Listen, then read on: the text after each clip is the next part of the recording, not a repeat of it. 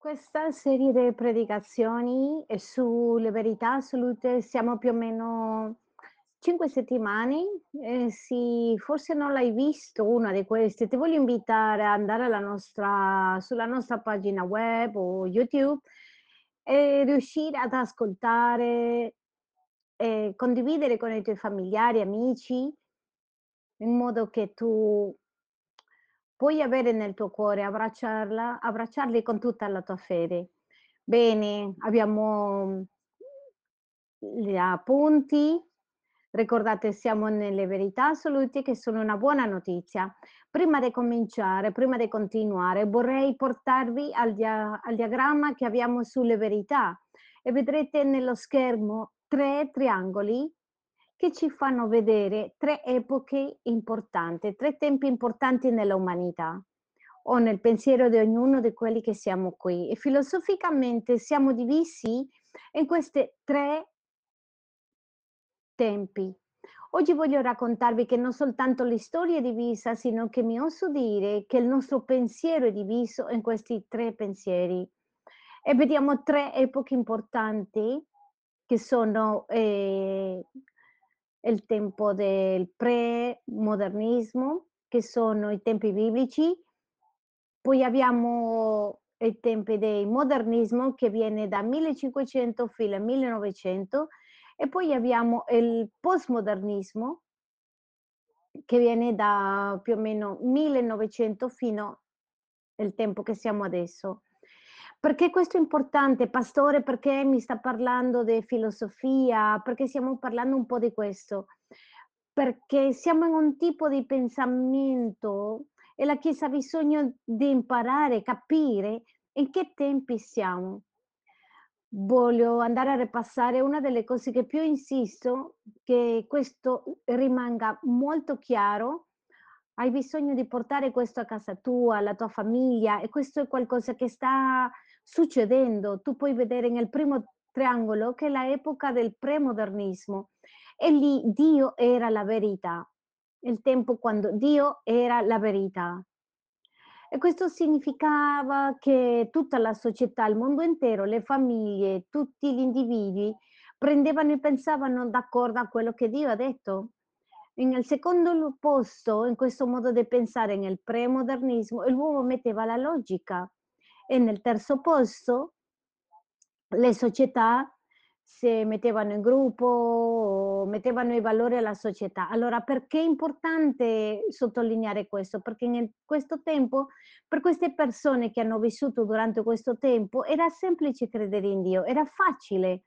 Non c'era un'altra opzione. Infatti nelle scuole insegnavan insegnavano questo, insegnavano verità che si erano chiamate verità assolute, a pensare di questo modo insegnavano.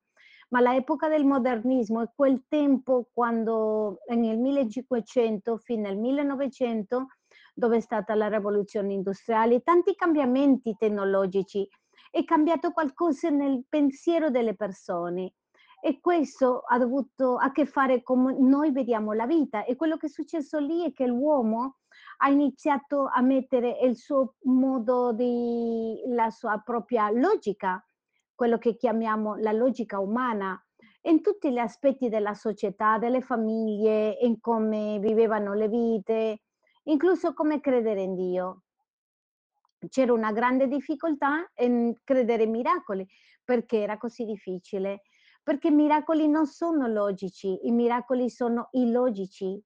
I miracoli non si non si riescono co a fare con i 5 sensi, è qualcosa che non posso spiegare. Ecco perché il cambiamento è stato molto importante. Questi miracoli allora la caratteristica di questa di questi tempi è che la logica toglie la conoscenza di Dio e tu puoi vedere lì nello schermo Molto bene.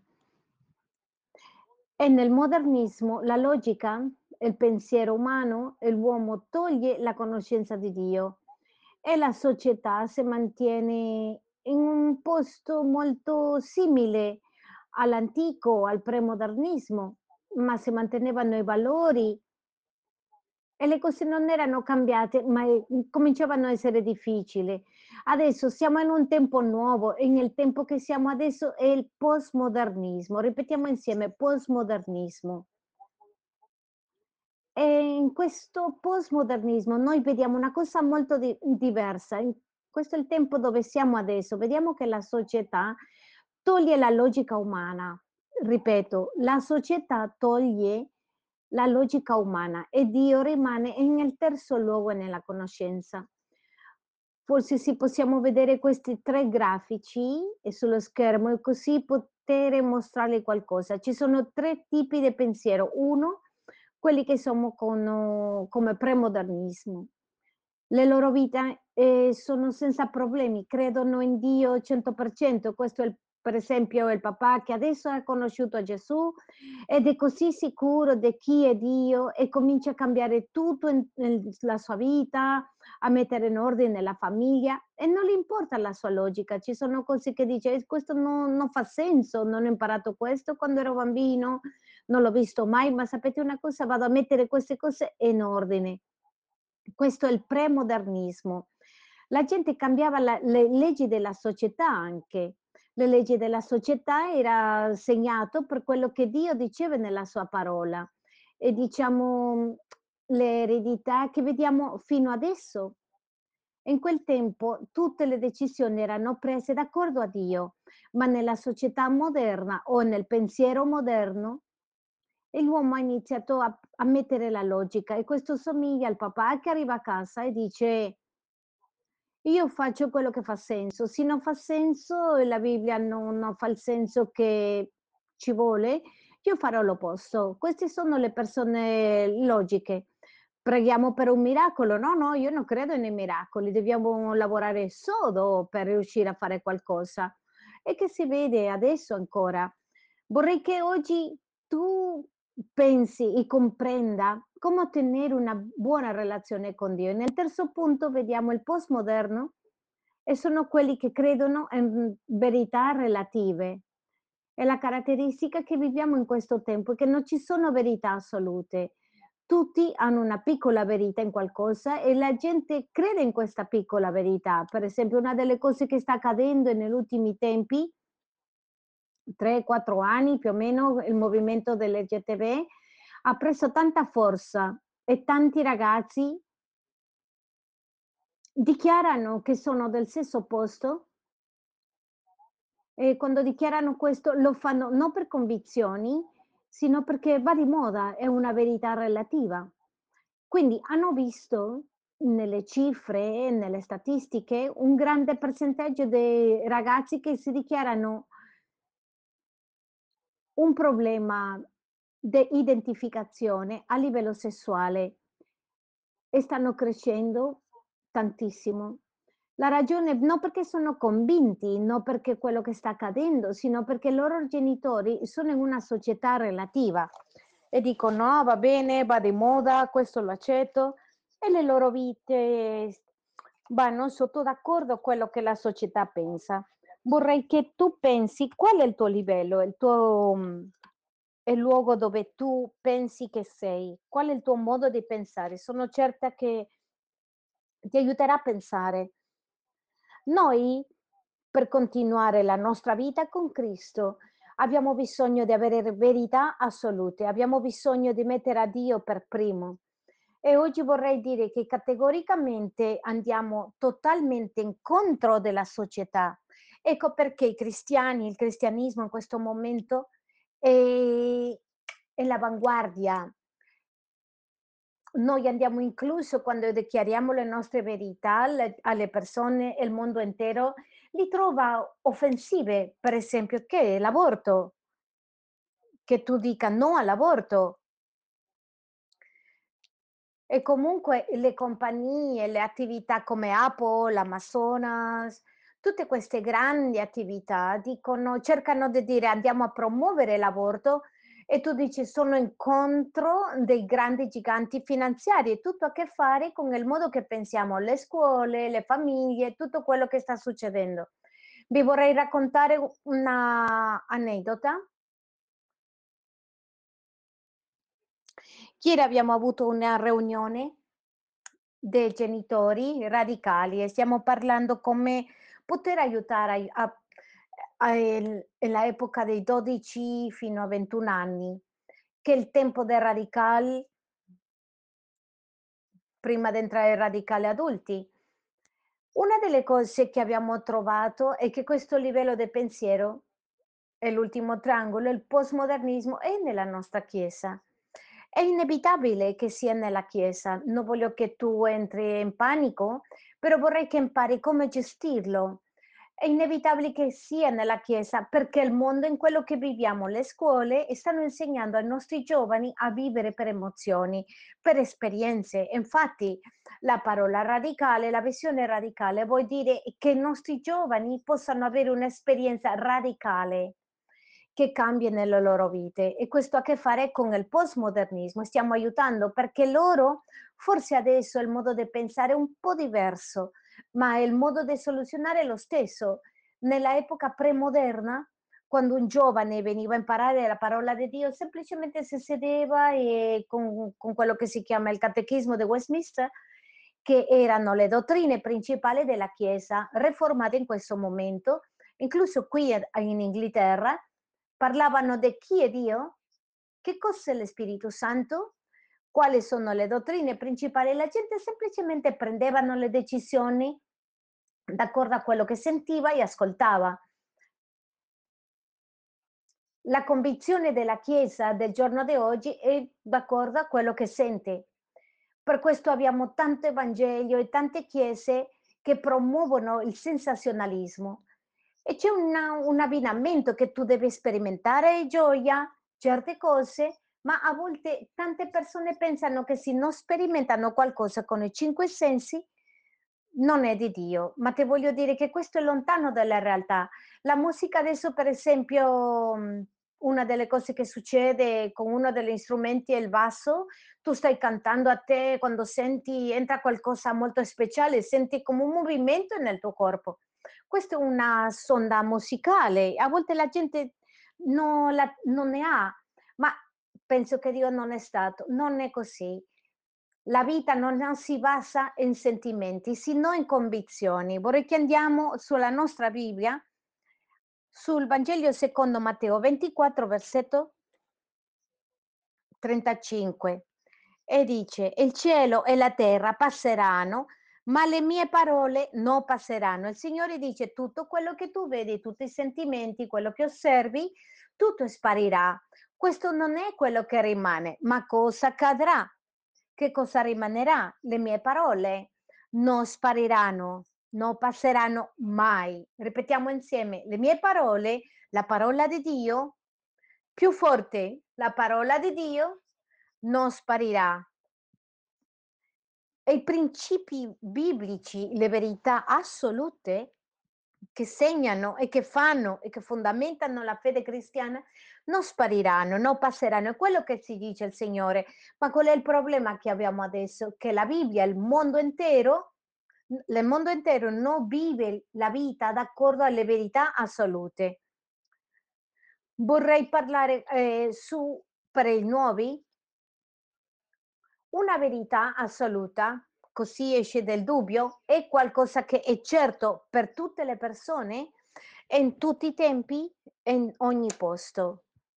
Scriviamoli perché questo ti aiuterà la tua famiglia, la tua vita con Cristo. Una verità assoluta è qualcosa che è vero in ogni tempo, in ogni persona, per tutte le persone, in tutti i momenti, 20 anni, 500, 1000 anni, 1500, sarà domani, e nell'anno che arriva, sarà vero, è qualcosa che sarà vero in ogni posto. Le verità assolute di Dio sono applicabili in ogni momento, in ogni luogo del mondo.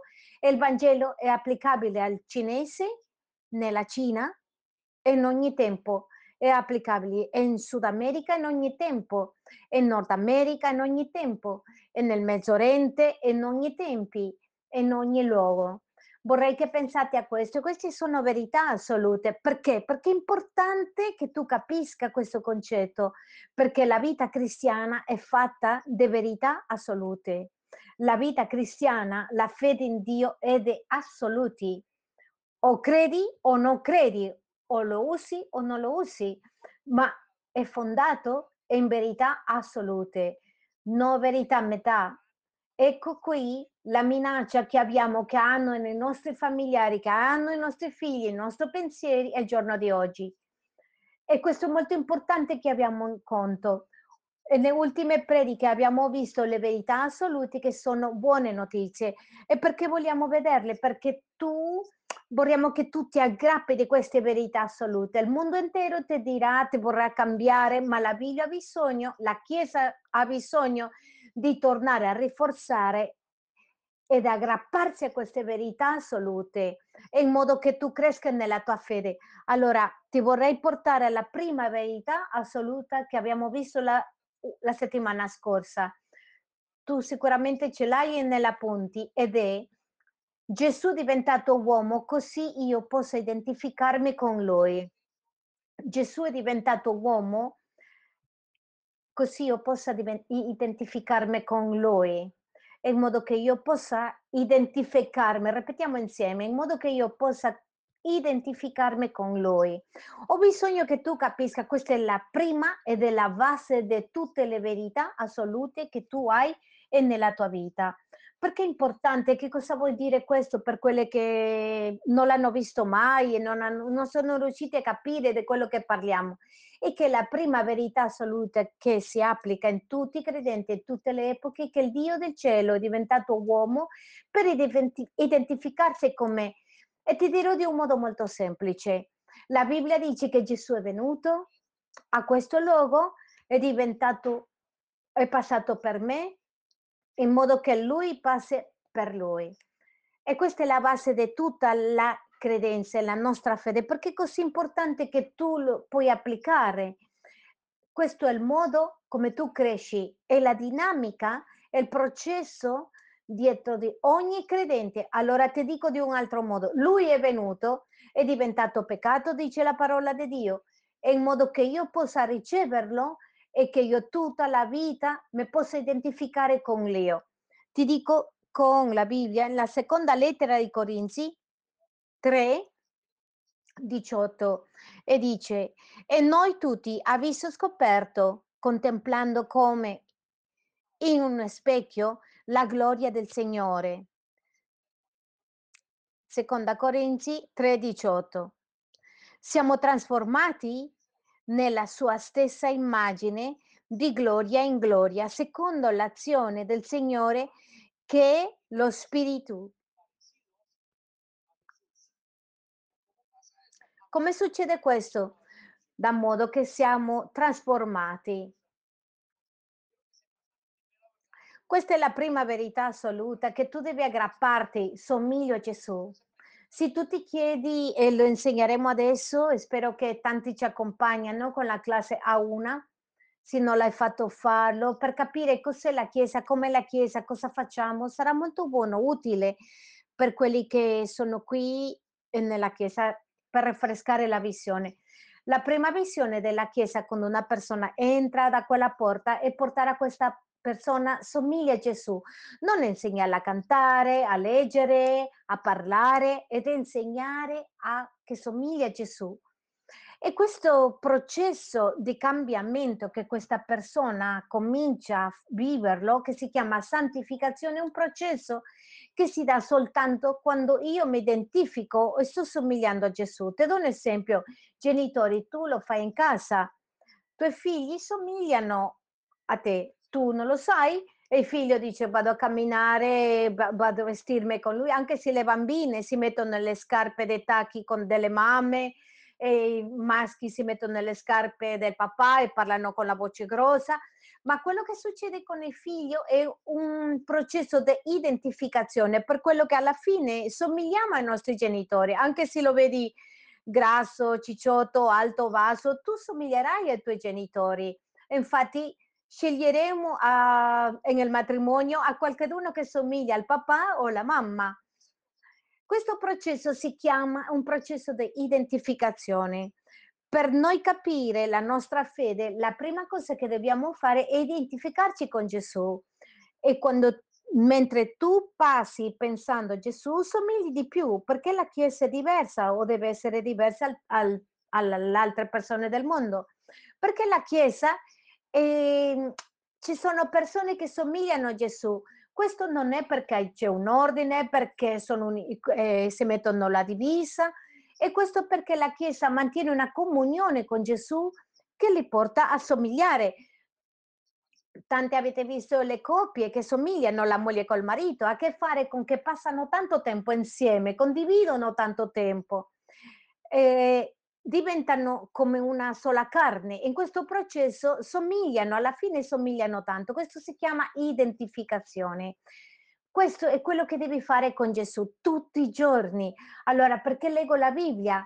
Perché mi devo identificare con Gesù. Quando tu leggi la Bibbia e passi per i Vangeli, tu vedi quello che ha fatto Gesù e dici: "Ah, io voglio fare quello che ha fatto Gesù". La gente ammirava Gesù perché parlava con autorità, è quello che ha fatto Gesù. Tutte queste cose hanno devono essere nella tua vita in modo che tu ti puoi identificare, perché portiamo i nostri figli a fare un devozionale alla chiesa, perché le loro vite, le loro menti devono cambiare in questo processo de identificazione. Non ti sembra meraviglioso quello che sta facendo il Signore? Diamo un applauso al Signore. Ti porto allora al secondo alla seconda verità assoluta che è di molta importanza, ed è Gesù è morto per i miei peccati in modo che io non deva morire. Scriviamo questo. Gesù è morto per te, Gesù è morto per i tuoi peccati in modo che tu non deva morire. Pastore, perché è importante questo? Ti dirò perché è importante. Perché la vita cristiana e i principi cristiani sono principi spirituali legali. Legali, ripetiamo insieme, legali, le verità assolute è come come la la gravità. Se tu rompi la gravità, c'è un effetto. Tutto quello che l'uomo insemina raccoglie. Se tu prendi qualcosa calda, ti bruci. Questa è la termodinamica. Le nostre vite sono fondamentate in leggi. Ecco perché tu devi essere devi metterti l'occhiale di un avvocato per riuscire a comprendere che cos'è il poter interpretare la vita cristiana. Ecco perché diciamo: "Attenti, questa è una legge che quello che insemini raccogli". Perché è una legge? È una delle leggi che sono chiare per tutta l'umanità è la legge della morte per il peccato. La morte per il peccato. La legge richiede la legge spirituale richiede che tutte le persone che peccano devono morire. La conseguenza del peccato è la morte. Ecco perché questo è così grave, come l'abbiamo detto nelle ultime predicazioni. Infatti, se tu vuoi aggiungere o arrivare alla conclusione o una ragione perché succedono le cose, perché accadono le cose così, non pensi: "Chi è Dio?" Le cose accadono per il peccato, perché si divorziano per il peccato, perché c'è un padre infidele per il peccato, perché un ragazzo consuma droghe per il peccato, perché consumano pornografia per il peccato, perché si rovina la famiglia per il peccato. Allora qual è il peccato? È un'altra cosa. Il peccato può essere il furto, idolatria ed il peccato rovina la vita dell'essere umano, ma non soltanto la rovina, sino che fa che la persona sia che deva ricevere per legge la morte. Ecco perché è importante che tu capisca questo. La Bibbia dice in la la prima dei Corinzi 15:2 li leggo velocemente: "Mediante il quale siete salvati" "purché lo ri" "riteniate quale velo annunciato, a meno che non abbiate creduto invano, poiché vi ho prima di tutto trasmesso, come l'ho ricevuto anch'io, che Cristo morì per i nostri peccati secondo le Scritture". La vita si basa in questa verità assoluta: Cristo è morto per me. Questa verità se mantiene, è così importante, così assoluta nella tua vita, che la ragione perché una persona dà la sua vita per il Signore. Gli apostoli, per esempio, c'erano nel Vangelo, nell'antica nei tempi biblici, hanno dato la vita per Gesù, per questa verità assoluta. Tu non lo vedi, tu non hai visto al Signore morire, tu non hai visto al Signore risorto, ma quello che tu stai vedendo, quello che tu sai è la verità assoluta. Sono così importanti le verità assolute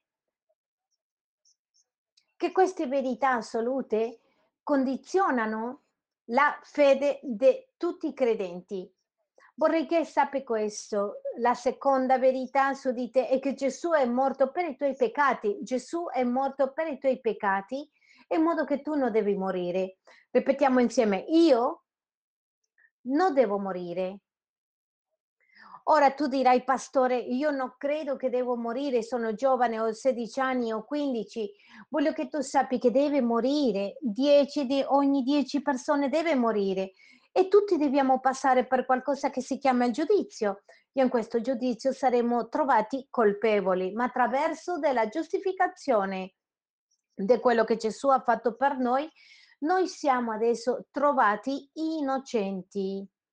Ripetiamo insieme, sono innocente, forse hai peccato due minuti fa, in Cristo, adesso che tu ti identifichi con Lui, tu sei innocente. Ti mostrerò come accade questo.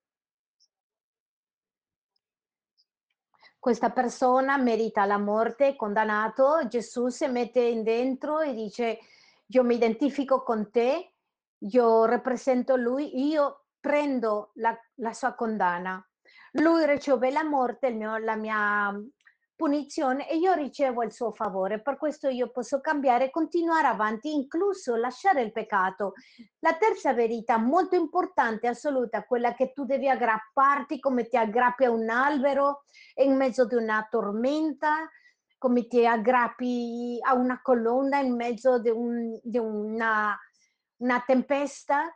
Dice Gesù è distrutto, ha distrutto la morte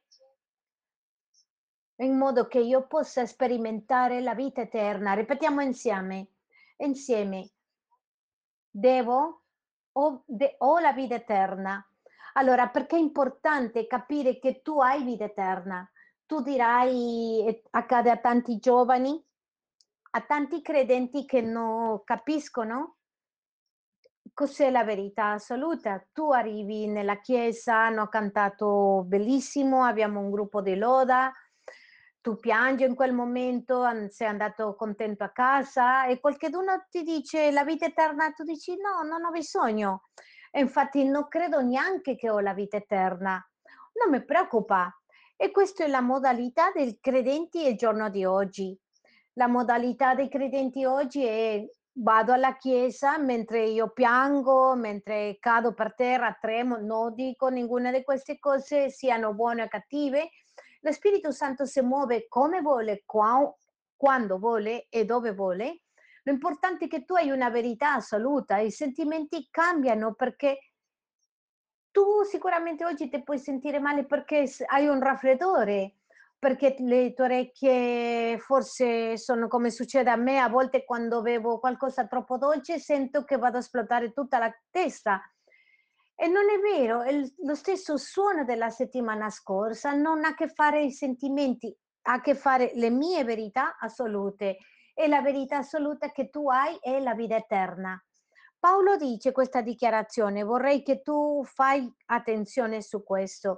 La dichiarazione di Paolo dice, se tu in questo momento vivi la vita cristiana, soltanto con quello che hai nel momento, con lavorare, con che la tua vita abbia un bel fin di weekend, con che godi di una buona salute e tu dici pastore tutto quello che ho bisogno no no la, la Bibbia dice che abbiamo vita eterna e che questo cambia tutto quello che siamo. Quando la Bibbia dice che tu consideri che non hai bisogno della vita eterna tu sei un miserabile, l'uomo più miserabile del mondo. Perché? Perché sei miserabile, perché stai perdendo la parte più importante della vita cristiana. E il grande messaggio della vita cristiana dipendeva da che io capisca che avevo una nuova vita in Gesù. E l'Apostolo Pietro l'ha detto, Maestro, dove andrò? Soltanto tu hai parole di vita eterna. Allora, che tempi vive, viveva Pietro? Pietro ha vissuto l'epoca premodernista, dove la verità è quello che si capiva, è quello che importava. Adesso nel giorno di oggi viviamo in questi tre grafici.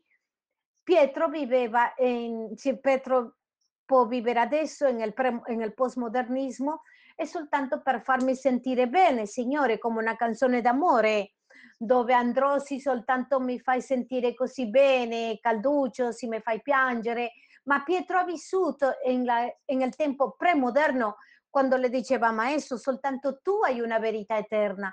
Comunque in questi tempi abbiamo qualcosa che dice cosa succede con la gente che sta predicando nelle montagne della India? Che cosa succede con questa gente che sta predicando nel deserto e non possono condividere, non hanno musica, soltanto hanno una persona. Credi che il, il Signore è morto per te? L'arabo dice mi ammazzeranno a casa, ma credo in quella convinzione. Questo uomo cade ai piedi di Cristo, non ha suonato la musica, niente. Cosa è successo? Questa persona ha basato questa convinzione in una verità assoluta e non in un sentimento. Pietro dice al Signore, Pietro le dice al Signore, Signore, dove andrò se io non ti seguo? Non avrò un potere, non avrò verità assolute che tengano la mia vita. Potrei andare ovunque. Il popolo ebraico, il popolo di Dio, sempre stato educato nella stessa base. Chi è Dio? Quali sono le verità di Dio? Il popolo gentile è stato educato con altre basi, che quello che vedo, quello che ho bisogno. Ecco perché Gesù le dice, quando le chiedono ai discepoli di insegnare a pregare, l'ha detto insegnaci a pregare. E lui dice non siate come gli altri, del, come gentili. Perché? Perché loro stanno pensando nei vestiti, nell'ora, nel presente, in che cosa mangiare, dove dormire. E lui dice non chiedere questo, il Padre ne ha e questo è il Padre nostro. Cos'è il Padre nostro? Verità assolute. Ecco perché quando Pietro dice, Pietro non è preoccupato di che cosa mangerà, Pietro è preoccupato di dove andrà, quali sono le verità assolute che questo Messia sta dicendo. E questo che deve succedere con te, perché quando tu guardi e capisci la verità della vita eterna, tutto lo farai basato su questo. Ti faccio una domanda. La domanda è, nell'ultima settimana, quante volte, quante volte tu hai preso una decisione in questa ultima settimana basato nell'eternità? Sì? Guardatemi per favore e concentriamoci. Quante volte in questa settimana hai preso una decisione basato nell'eternità? Pastore, non capisco che cosa vuoi dire questo. Ti spiego cosa vuoi dire. Quante volte hai corretto, hai disciplinato tuo figlio, genitori, in modo che tu puoi vedere nella vita eterna tuo figlio? O tu hai disciplinato tuo figlio perché ha fatto qualcosa che non ti è piaciuto? Quante conversazioni hai avuto con una persona in modo che questa persona sia salva o soltanto nel presente? o semplicemente hai avuto una conversazione in modo che cosa può accadere il giorno di domani? Quante delle tue preghiere sono state eh, su, basate su mi devo preparare per la vita eterna? Quante delle tue preghiere sono state Signore viene presto? Adesso pregavamo e le cantavamo e dice già mi ha messo i vestiti bianchi, cosa vuoi dire? Signore, cambiami i vestiti perché voglio che tu arrivi, Maranata, vuoi dire Signore viene presto. E vorrei che tu fai una pausa, chiudiamo gli occhi in questo momento e fai semplicemente un'analisi. Quante volte hai pensato nella vita eterna questa settimana? vorrei che sia onesto e se non hai pensato nella vita eterna tu non hai questa verità assoluta. Quanti di voi pensate, pensate in continuazione, vado a vedere alle mie famiglie, tornerò a vederli, ai miei familiari, ai miei parenti. Apriamo gli occhi. La mia suocera è passata a stare con Dio un anno fa e le dico a Sandy, mia moglie, quando parliamo, è la nostra prima, prima, primo raccolto, è stata la prima persona che abbiamo condiviso la parola di Dio.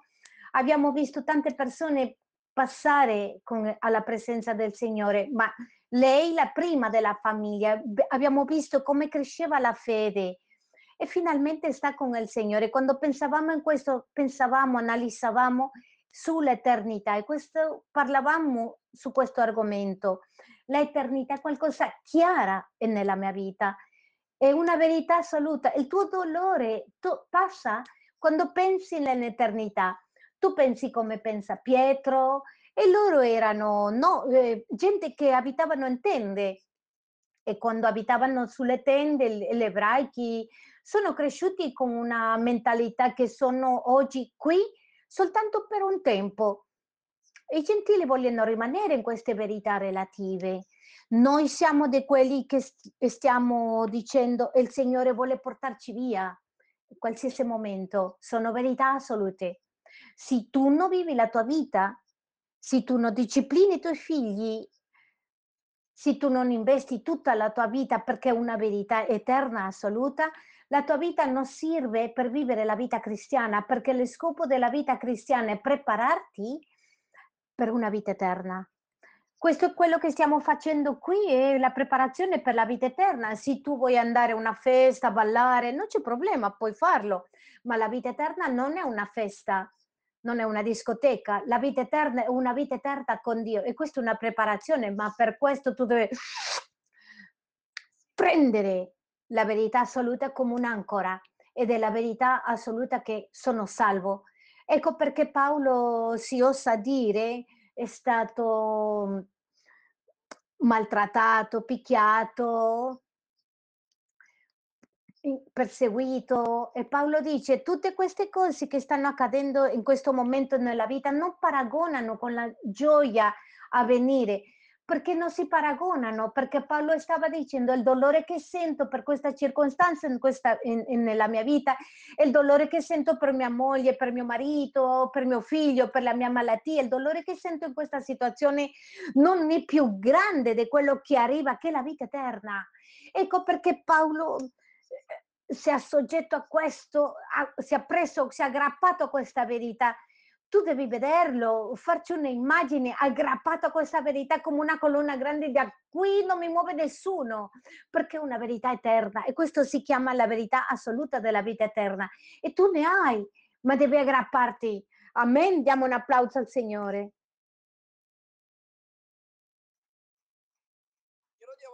Voglio portarti alla quarta verità ricordiamo, tu devi aggrapparti a questa, Gesù è venuto, si è identificato con te, tu ti identifichi con Gesù, tu non muori, lui muore per te, adesso tu hai una cosa che si chiama vita eterna, ma la quarta verità è che Gesù ha fatto che la tua salvezza sia un regalo in modo che tu non devi guadagnarlo. Gesù ha fatto che la salvezza sia un regalo per te. Questa è una verità assoluta devi aggrapparti a questa verità perché arriveranno giorni quando tu dici devo fare qualcosa per pagare, devo raggiungere qualcosa per essere come Gesù, devo fare qualcosa in modo che Dio mi cambi e questo è quello che si chiama tra una vita di una persona spirituale e una persona religiosa. Voglio dirti che questo è uno dei problemi più grandi che il cristianesimo vive, che il credente vive oggi. Cos'è questo problema? Una persona spirituale, una persona che ha ricevuto Gesù e che vive nella forza di Dio, vuol dire che dipende di che cosa ha fatto Gesù e continua la sua via, il percorso e passa le lotte forti. Ti dico una cosa, questa verità è come, e te la presento, scusate se uso questo, userò un esempio contrario, ma vorrei che ci aiuti a capire, è come il cancro. Ci sono persone che hanno il cancro e non sentono dolore. Ci siamo? È così? Qualcuno conosce qualcuno con il cancro? E comunque non sentono dolore da nessuna parte, il corpo sta bene, non sente febbre, niente. Ma quando arriva la chemioterapia tu cominci a sentire il dolore. Il dolore non lo sperimenta il cancro all'inizio, sino la chemioterapia, la cura, il trattamento di quello che tu stai vivendo. Ti voglio dire che la vita cristiana è un pochettino, ha una similitudine con questo. Non uscire dal contesto, ma ascoltate, quando tu sei, sei in Cristo, tu non credi che hai bisogno di nessuna medicina. Soltanto quando tu arrivi a Cristo e cominci a volere seguire a questo Gesù, a identificarti con Lui, è quando tu cominci a sperimentare il dolore. E qual è il dolore? Tu hai una grande convinzione, una profonda convinzione di qualcosa deve cambiare. E ti racconto la storia di un signore che si chiama Charles Spurgeon, è uno dei grandi predicatori, si chiama il principe dei predicatori. E succede che questo Charles è una delle epoche che ha segnato il suo ministero, sono stato 14-16 anni, dove lui ha cominciato a sperimentare questa verità e ha detto non ho vita eterna, io andrò all'inferno. E tu dirai, come un giovane può sperimentare questo? Quando tu credi in verità assolute, e soprattutto in quel tempo, nel 1500, pensava che Dio era per primo, e ancora lo continua così, ma quello che ha segnato la sua vita è che in quelli 14-16 anni lui ha detto ci deve essere salvezza e ha capito che era il peccatore più grande che esisteva. E non è stato soltanto fino a quando è stato convinto dallo Spirito Santo, fino a che ha ricevuto la salvezza gratuita di Dio, che ha potuto liberarsi di questo pensiero, ma questo è l'uomo che ha segnato tante predicazioni che oggi portano convinzione alle persone dei loro peccati. Vuoi dire che c'è una morte. Quando tu non hai questa convinzione, tu non vuoi ricevere la, la guarigione. Io ti dico, se tu hai una malattia e ti dicono tu non sai che hai una malattia e ti dicono hai bisogno di prendere questa medicina, tu non la prendi. Tu soltanto prendi la medicina di questa malattia quando tu vedi i sintomi nella tua vita. Bene, la vita cristiana, la verità assoluta nella vita cristiana è che Gesù ci ha regalato la salvezza in modo che noi non dobbiamo guadagnarla, in modo che tu e io non dobbiamo metterla lì e l'uomo è incapace di essere salvo, tu da solo sei incapace di essere salvo, non fa niente quello che fai. La Bibbia dice che l'uomo è morto e nei peccati.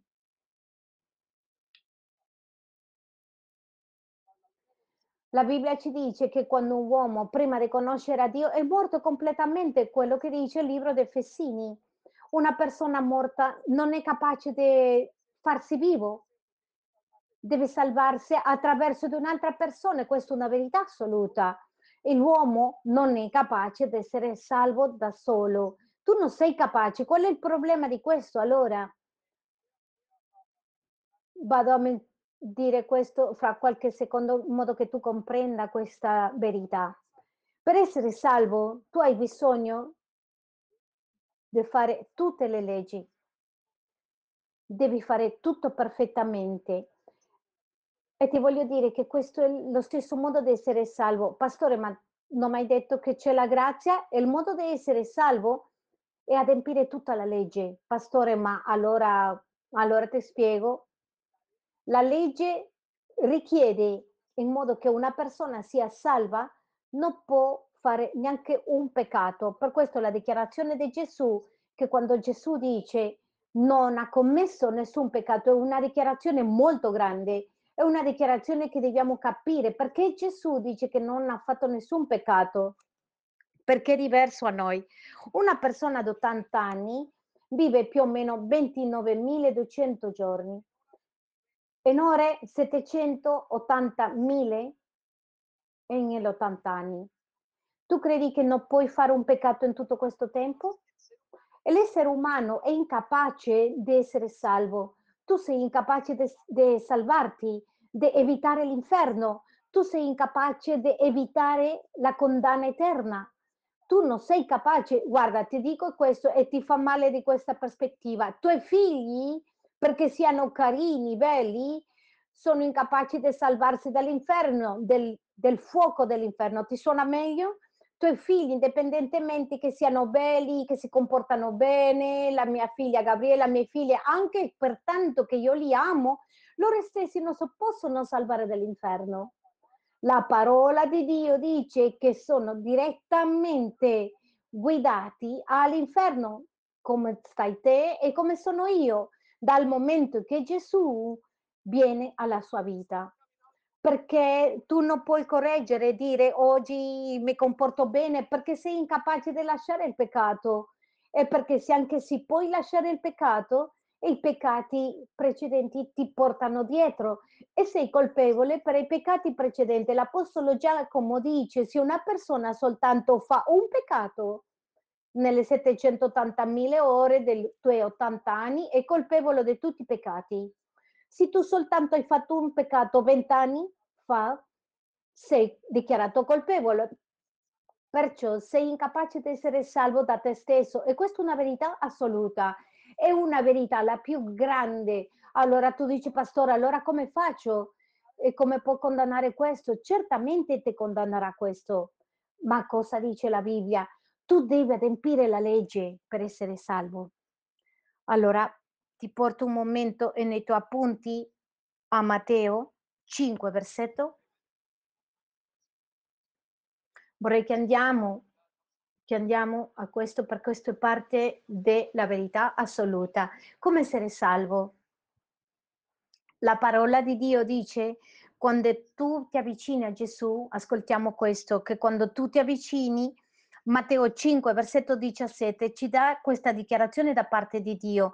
Non pensate che io sia venuto per abolire la legge non pensate, ripetiamo insieme, non pensate che io sia venuto per abolire la legge. Arriva una cosa spettacolare. Non per abolire la legge o i profeti. Io sono venuto non per abolire, ma per portare a compimento. C'è gente nella teologia che crede che adesso possono peccare senza problemi. E Gesù dice: "No, non sono venuto per questo. Gesù non è venuto a togliere la legge, Gesù è venuto a compire la legge". Voglio che pensate a questo: Gesù non è venuto a togliere la legge, Gesù è venuto a fare la legge. Prendiamo appunti per favore perché questo ti aiuterà. Che cosa vuol dire questo? E questa è una buona notizia, che tu non puoi adempiere la legge, ma quando tu ti identifichi con Cristo, Cristo ha adempiuto la legge per te. Ecco perché una persona, indipendentemente del suo peccato, adesso arriva ed è in Cristo Gesù, quello che fa è quello che Dio dice, questo giovane ha fatto la legge. Ecco perché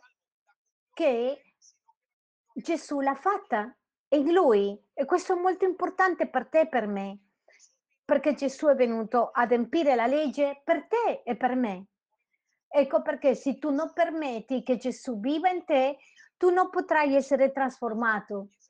Pensa a questo, tu e io non, po- non possiamo, non potevamo avere salvezza, non potevamo entrare, camminare con Dio, ma Gesù è venuto per prendere il mio posto e adesso che Lui ha preso il mio posto, come la mia colpa, quello che Dio fa è che io prenda il suo posto.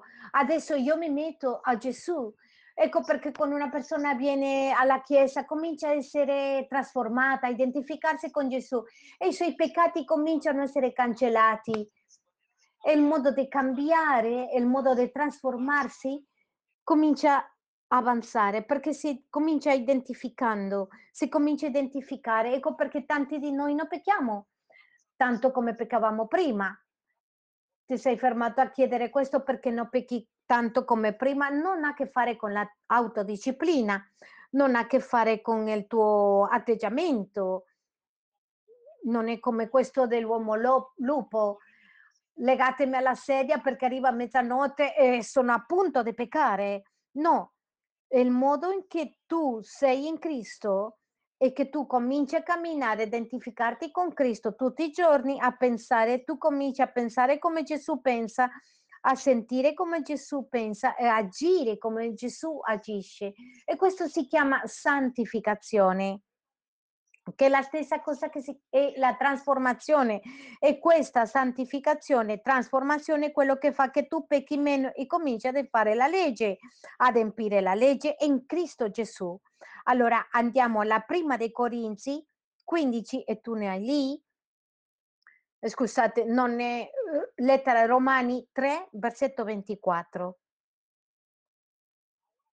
Adesso come credenti adempiamo la legge in Gesù, siamo giustificati, siamo puliti e la nostra vita è completamente diversa. Questo ti deve dare un riposo grande. Allora, pastore, cosa succede quando io pecco? Devi tornare a guardare a Gesù perché la Bibbia dice, amati, non voglio che peccate, ma se peccate, abbiamo un avvocato per Dio, Cristo Gesù. Tu hai un avvocato che ti rappresenta e non soltanto ti rappresenta davanti al Padre, sino che ti vedi a te e questa è la grande verità. Ecco perché tu e io possiamo oggi cambiare. Ecco perché viviamo una vita giusta, perché possiamo vivere una vita giusta, perché siamo in Cristo Gesù. E questa è la grande notizia che tu hai il giorno di oggi. Per favore diamo un applauso al Padre.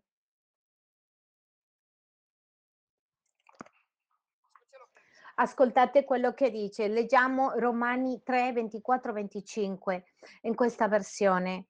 Versetto 24. Ma non siamo giustificati gratuitamente come l'amore di Dio, generoso. Questa è una delle caratteristiche verità assoluta.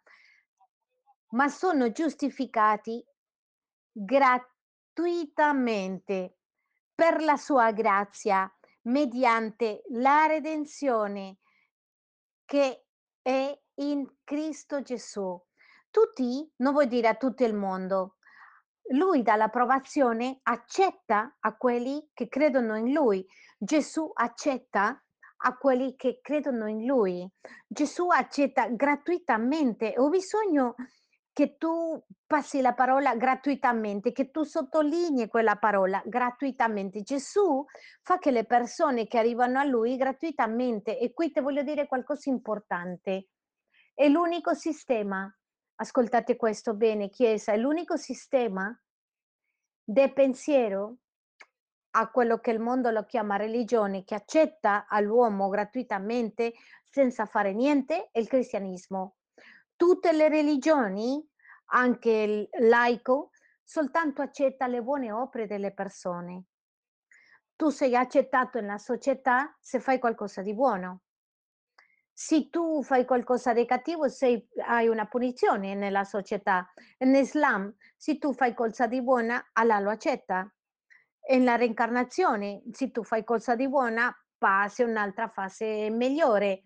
Se tu fai cosa cattiva, torni indietro. È l'unico pian, rimpian, è l'unico, la unica credenza, è l'unico sistema di pensiero che accetta, che, che accetta a una persona senza essere, senza essere buona è il cristianesimo. È l'unico sistema, l'unica religione e questa è una pazzia per tutti e questo fa che Gesù sia completamente diverso. L'unica religione che accetta o il sistema di pensiero come le chiamano gli altri, parlo di religione perché la vita cristiana non è una religione, dentro il pensiero delle categorie che il mondo le mette, è l'unica religione che ama a un peccatore morto, cattivo, un abusatore, un criminale, bugiardo, in tutti gli aspetti è il cristianesimo. Nessun'altra religione o sistema di pensiero accetta qualcuno così nessuno accetta una persona cattiva. Dallo stesso modo, nessun sistema di pensiero o religione salva a qualcuno cattivo. Il cristianesimo sì, è l'unico. Perché? Perché è un regalo. Perché Dio non è interessato a che tu fai bene o male. Dio sa che l'hai fatto male, per questo ti ha scelto. Dio ti ha amato con intensità a te e a me quando stavamo male, morti e in peccati non quando stavamo camba- cambiando. Dio non ti ama perché stai cambiando, Dio ti ama perché eri perso. Io voglio che rimanga questo pensiero in te, per questo è una verità grandissima. Per questo quando una persona capisce questo è spirituale, ma smette di essere spirituale e diventa religiosa, quando capendo questo comincia un momento e dice: "Ah, tu m'hai salvato Dio, ma io penso che ti devo aiutare in qualcosa." E tu cominci a giustificarti con le tue opere. "Allora pastore ci comportiamo male?" No, la fede è gratuita e quando tu ricevi la fede c'è qualcosa che succede nella tua vita, semplicemente tu cominci a portarti bene. Come fa la gente per smettere di peccare? Si deve identificare con Gesù. Ti lo mostro, Gesù è venuto, viene dal cielo come Dio per prendere il tuo posto. Adesso somiglia a Davide, tutto il peccatore che è Davide. Davide, dice Gesù, lasciami la, la, carne, le ossa, la tua colpa, io ricevo il tuo peccato. Davide, adesso vuoi che ti metti dietro di me. Adesso io sono dietro di Gesù. Come smetto di peccare? Perché osservo a Gesù. Perché guardando Gesù tutti i giorni penso come Gesù, cerco di seguire Gesù, cerco di somigliare a Gesù. Voglio dirti questo, il tuo più grande modello è Gesù. Deve essere e ti devi mettere qui in testa, tu hai bisogno di alla fine somigliare a Gesù. Con gli anni i tuoi figli ti devono vedere che somiglia a Gesù e questo segnerà la diversità. Tu non smetti di peccare sotto l'obbligo, questo fa la religione la religione ti dice smette di peccare, colpo, colpo, se puniva da solo, smetteva di mangiare, questo fa la religione. Il mio sforzo per raggiungere a Dio, Dio dice il mio sforzo in modo che tu mi raggiunga. Tu le devi dare un applauso, Signore. Ascoltate questo quello che dice: Dio per il suo generoso amore accetta quelli che credono gratuitamente. È un regalo di Dio, è un regalo di Dio. Guardiamo le parole. Mediante la redenzione che in Cristo Gesù è fatto possibile. Chi l'ha fatto possibile? Gesù Cristo perché Gesù ha fatto il necessario, non c'è niente che tu puoi farlo per aiutarlo. Dio di, e nella Bibbia dice David non ha fatto niente, pastore, allora rimango a casa, guardo la tv. No, no, no, no, no. Tu devi ascoltare, Gesù ha fatto il necessario, allora devi camminare dietro Gesù se Gesù ha fatto il necessario, allora tu devi camminare dietro, dietro, dietro, dietro, dietro di Gesù, somigliare a Gesù, mangia come Gesù, parla come Gesù. Ci sono qualcuno, io ricordo che in Colombia parlavano come ruoli, erano criticati, altri parlavano come spagnoli, tu non sei spagnolo, altri vogliono con, parlare con un accento inglese, adesso parla come Gesù, pensa come Gesù. Guardate quello che dice, Gesù ha fatto il necessario per liberarci dal peccato. Il seguente versetto 25, Dio lo ha prestabilito come sacrificio propiziatorio mediante la fede nel suo sangue per dimostrare la sua giustizia avendo usato tolleranza verso i peccati commessi in passato. Ha offerto a Gesù Cristo per fare possibile attraverso della sua morte il perdono dei peccati. Tu non devi morire, lui è morto per te. Tu morirai di un altro modo e ti spiegherò tra qualche secondo. Un'altra parte dice, il perdono si riceve attraverso della fede. Come si riceve il perdono? Attraverso la fede. Come si riceve il perdono?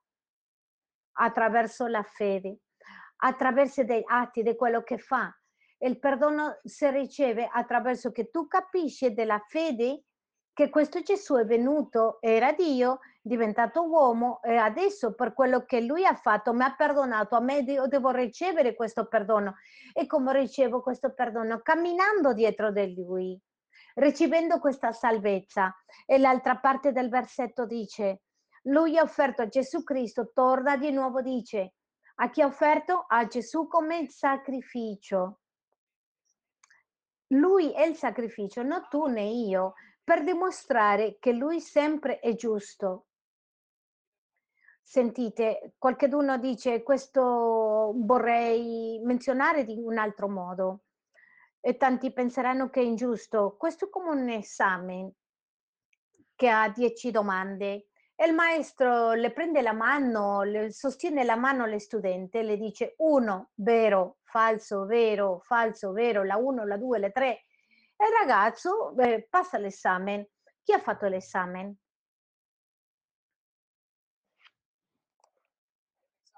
E l'esame l'ha fatto il maestro e le studente.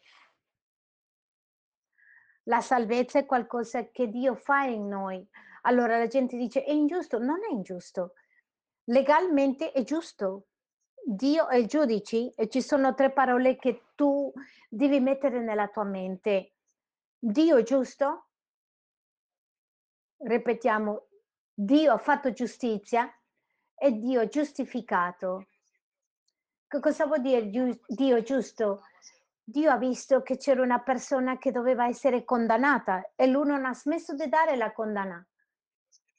Lui è giusto, gli darò il castigo, la punizione. Lui ha fatto giustizia, le ha dato la punizione e ha dato a Gesù la punizione invece di Davide.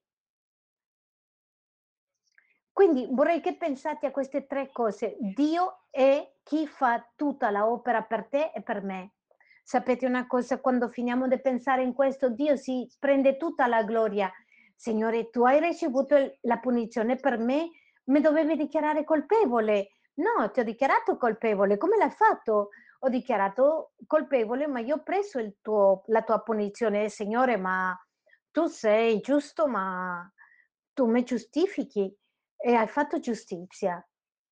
Ed in questo consiste la verità della tua fede. Ci saranno momenti quando tu dici nella tua mente: "Non merito essere credente", perché Satana quello che farà è muovere le tue verità assolute, quello che lui muove.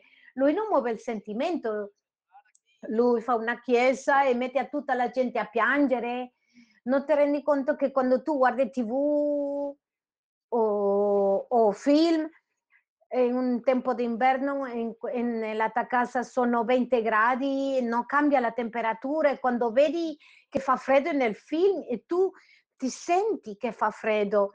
Questi sono sentimenti, tu vivi quello che si sta vivendo nella TV. Tu sentirai freddo o caldo quando Satana vuole, per questo tu devi dire al Signore: "Signore, tu mi hai salvato, io non devo fare niente per salvare me stesso". Sentite quello che dice l'altra parte: "Per dimostrare la sua giustizia". Ripetiamo: per dimostrare la sua giustizia. Tutto questo che sta facendo il Signore, che Lui è buono, che Lui è buono. Quando tu metti tutto il puzzle insieme, dice: "Ah, Dio è buono, Lui si porta la gloria", per dimostrare che Lui è giusto in tutto quello che fa, l'ha dimostrato nel passato. E adesso alla proverà tutto quello che si fida di Gesù. Quindi voglio che pensate a questo. La quarta verità che ho bisogno che tu ti aggrappi è la verità che Gesù ha fatto che la salvezza sia un regalo per te. In modo che tu non devi guadagnarlo, ma ti voglio portare alla ultima la ultima verità del giorno di oggi che ho bisogno che tu ti aggrappi è che Dio, Gesù ha fatto che la salvezza sia per fede. Così tu soltanto ti devi pentire. Tu dirai: "Pastore, ma m'ha detto come?" Già m'hai detto che cosa mi succede, allora come lo accetto? Come faccio io per ricevere questo Gesù? Che cosa devo fare? Salire una montagna, scendere, fare un'offerta? Che cosa devo fare per ricevere questo Gesù? E la Bibbia dice: "Non puoi fare niente. L'unica cosa che puoi fa che può fare il credente per ricevere a Gesù è pentirsi". Ripetiamo insieme: pentirsi. Pentimento, è il rimpianto. E ti voglio portare al al libro degli Atti degli Apostoli 2, versetto 33. Atti degli Apostoli 2, 33. Voglio che ascolti queste parole. Ti metterò in contesto. Siamo a punto di cominciare, stiamo finendo di ascoltare uno dei più grandi discorsi o predicazioni che ci sono. E ti dirò questo, è la predicazione più pura che c'è. Lo stesso giorno che è venuto lo Spirito Santo sulle persone. A volte riceviamo e preghiamo lo Spirito Santo e stiamo bene, all'improvviso passa e perdiamo l'attenzione. Questo succede come credenti e succede a te e a me. Ma in questo caso i credenti e gli apostoli erano in quel momento ricevendo l'ultimo, il primo dei messaggi che potevano essere dati dallo Spirito totalmente, la cosa più pura. Non c'era una predicazione più pura eh, in quanto ai seguitori dei, ai seguaci di Gesù. E questo nelle, nel libro degli Atti 2, 33. E dice, egli dunque, essendo stato esaltato dalla destra di Dio e avendo ricevuto dal Padre lo Spirito Santo promesso, ha sparso quello che ora vedete e udite.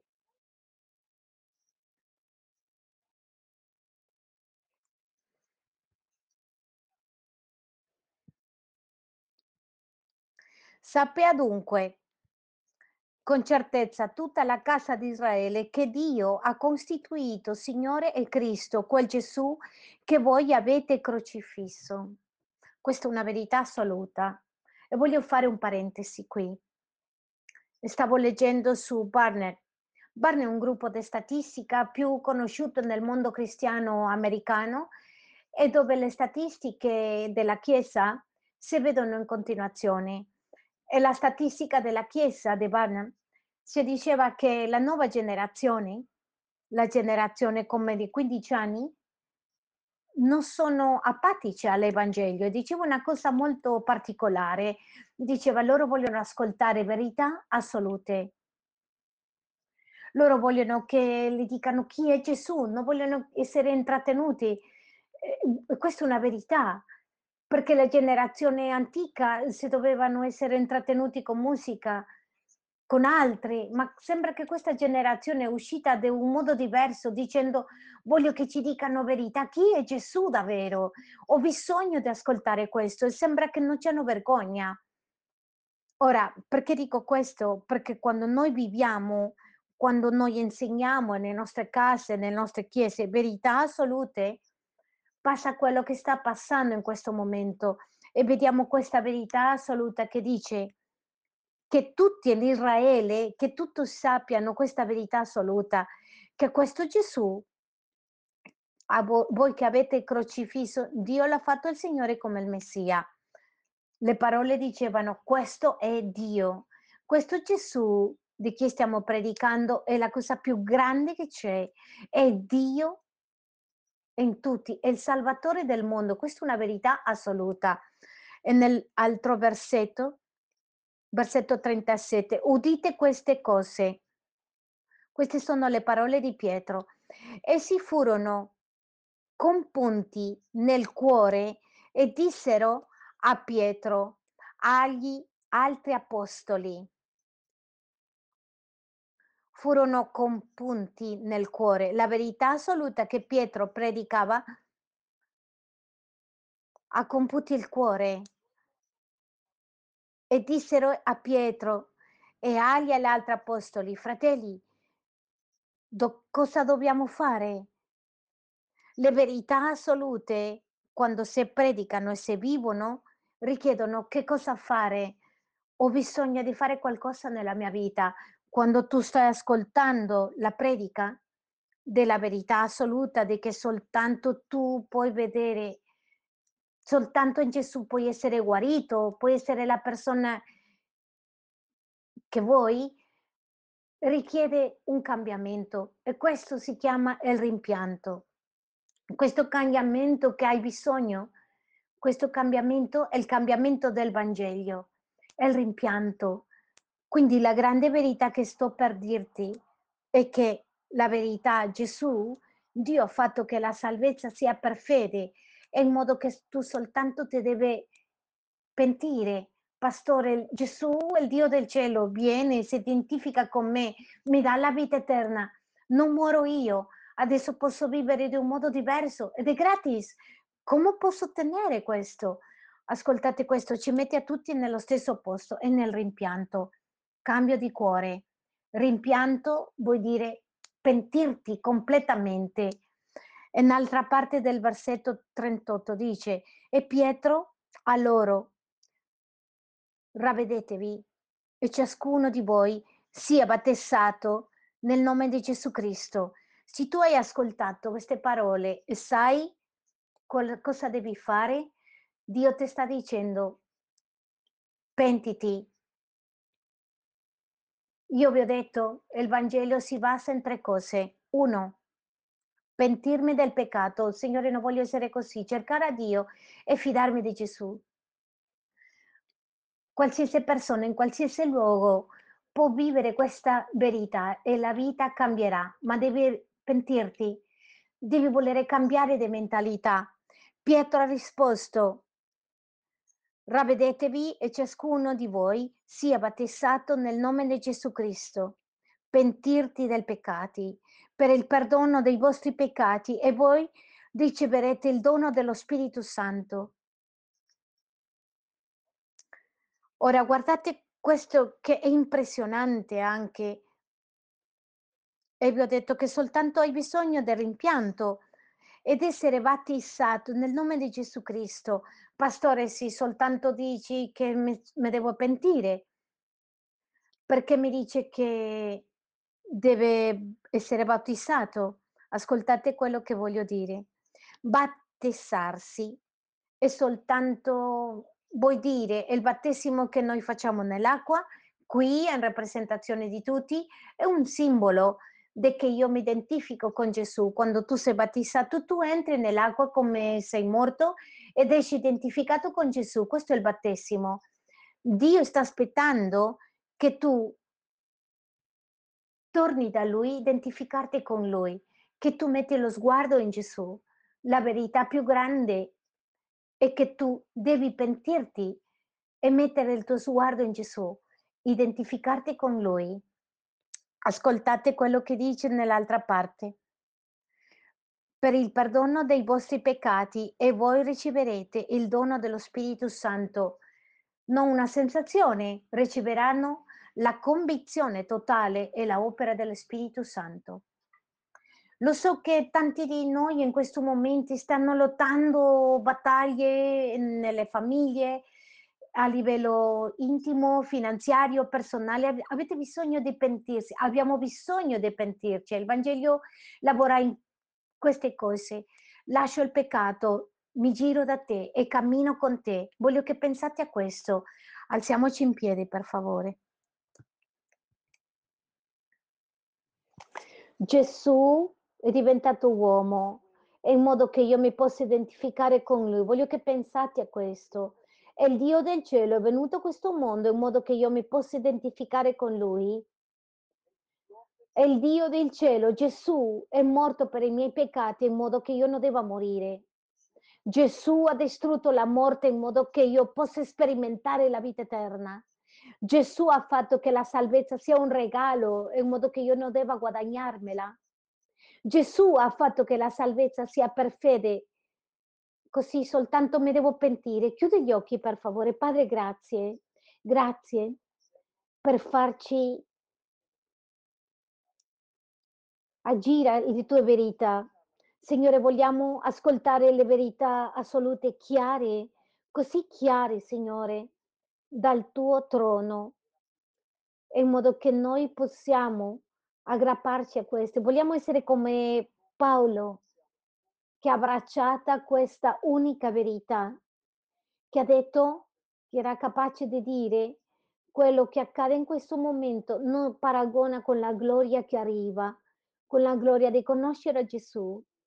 Oggi il mio desiderio è conoscere Gesù e io voglio chiederti, Spirito Santo, di visitarti in questo momento. Visitaci, visita i miei fratelli, porta la convinzione di ognuna di queste verità. Io ti chiedo nel nome di Gesù che se qualcuno non ha capito che tu sei morto per lui, oggi tu le dia la rivelazione, che se qualcuno non ha capito che per fede che tu le hai dato questo regalo, che possa venire da te. Oggi ti chiedo nel nome di Gesù per il potere della vita eterna che toglie ogni dolore, come dice nel libro di de ebrei, oggi possa ricevere il riposo. Oggi nel nome di Gesù ti chiedo, Signore, che arrivi tutta la convinzione per guidare famiglie, matrimoni, per sapere come vivere, per creare, fare crescere figli nel nome di Gesù, per fare ministeri, per servire nella Chiesa, per vivere una vita in santità, per lasciare la pornografia, per lasciare l'odio, per lasciare l'orgoglio, per togliere tutto stress, per togliere tutte malattie, per avere guarigioni, per togliere tutto quello che sta annegando le nostre vite. Soltanto le tue verità, soltanto desidero a Cristo, soltanto desidero conoscere a te. Voglio conoscere te. Oggi porta convinzione alla nostra Chiesa per somigliare a te e perdonaci se non somigliamo a te, se abbiamo cambiato il nostro modello, ma oggi torna da noi, al nostro cuore, alle nostre case, alle nostre famiglie, il desiderio di somigliare a te. Desideriamo, Signore, chiedile al Signore nel tuo cuore la rivelazione, la rivelazione del rivelarti chi è Gesù. Io voglio queste verità. Voglio che tu sia per primo nella mia vita. Voglio che tu sia per primo, non la mia logica, non voglio che le verità del mondo siano il mio primo posto, al contrario, voglio essere guidato da te.